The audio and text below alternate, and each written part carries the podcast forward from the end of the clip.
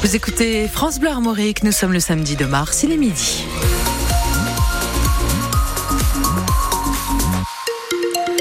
Journal, Julien Prouvoyeur, des pâtes, du gel douche, des conserves, la grande collecte des Restos du Cœur a débuté hier. Dans les grandes surfaces, des bénévoles reçoivent vos dons pour l'association, des produits alimentaires, d'hygiène ou des produits bébés.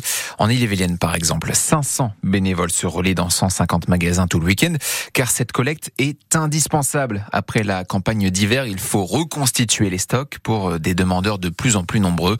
C'est ce qu'a constaté Loïc Guélec au Resto du Cœur de Melès, au nord de Rennes.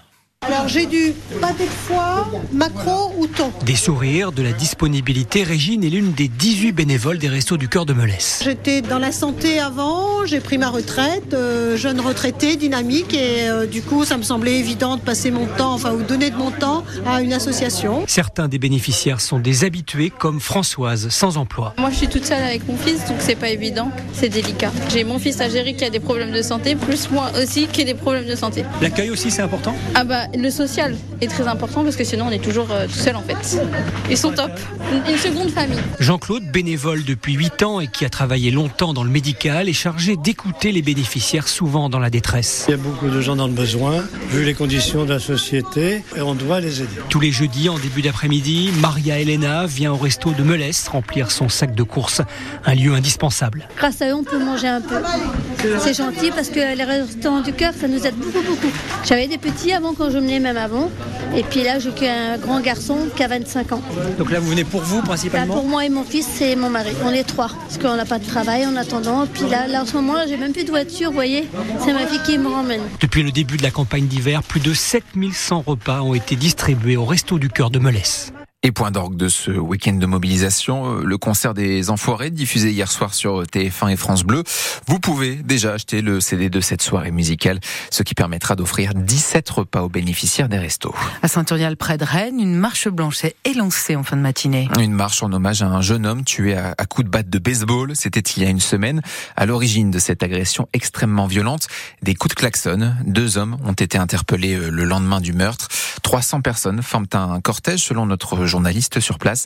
Cortège parti des lieux du drame pour arriver euh, devant la mairie de Saint-Urial. À Crédin, dans le Morbihan, sept personnes sont blessées après un accident de la route. Accident euh, survenu ce matin vers 7 heures sur la départementale 11. Toutes les victimes étaient à bord du même véhicule. Il n'y a pas d'autres voitures impliquées. Bonne nouvelle pour les 5200 producteurs laitiers travaillant avec Lactalis. Un accord euh, sur le prix vient d'être trouvé avec le numéro 1 mondial du lait.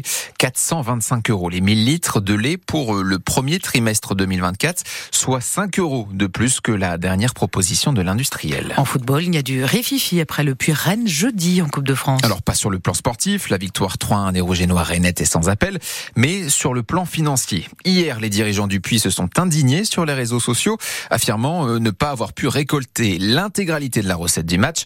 Rencontre organisée à Geoffroy Guichard à Saint-Etienne. Parce que dans la tradition, il arrive que les clubs pro laissent le, leur part aux clubs amateurs, mais cette complainte a fait bondir les dirigeants du Stade Rennais, François Rosy. Tout part d'un message posté sur Facebook par le directeur financier du Puy Foot 43 après le match.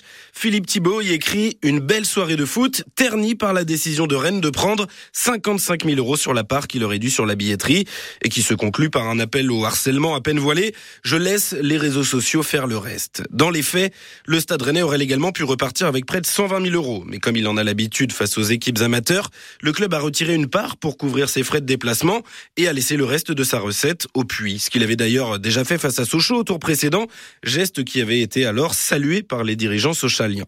Les messages des dirigeants Pono n'ont donc pas du tout été du goût du Stade Rennais qui s'est fendu d'un communiqué au lendemain du match. C'est avec stupéfaction et une totale incompréhension que le SRFC a pris connaissance des déclarations de membres de la direction du Puy Foot 43, exprime le club, s'attendant à être remercié plutôt que critiqué, ajoutant au passage que lors du match, les dirigeants adverses n'ont pas eu l'élégance d'accueillir leurs homologues, comme le veut la tradition. Et les propos du dirigeant du Puy et la réaction de, du Stade Rennais sont à retrouver en détail sur francebleu.fr. En tout cas, les Rennais peuvent se projeter sur ce qui les intéresse vraiment, la demi-finale de Coupe de France, et elle se jouera encore à l'extérieur le 3 avril prochain. Ça sera contre Nice ou contre le Paris Saint-Germain. Ce dernier quart de finale n'est pas encore joué. Dans l'autre demi-finale, Lyon recevra Valenciennes.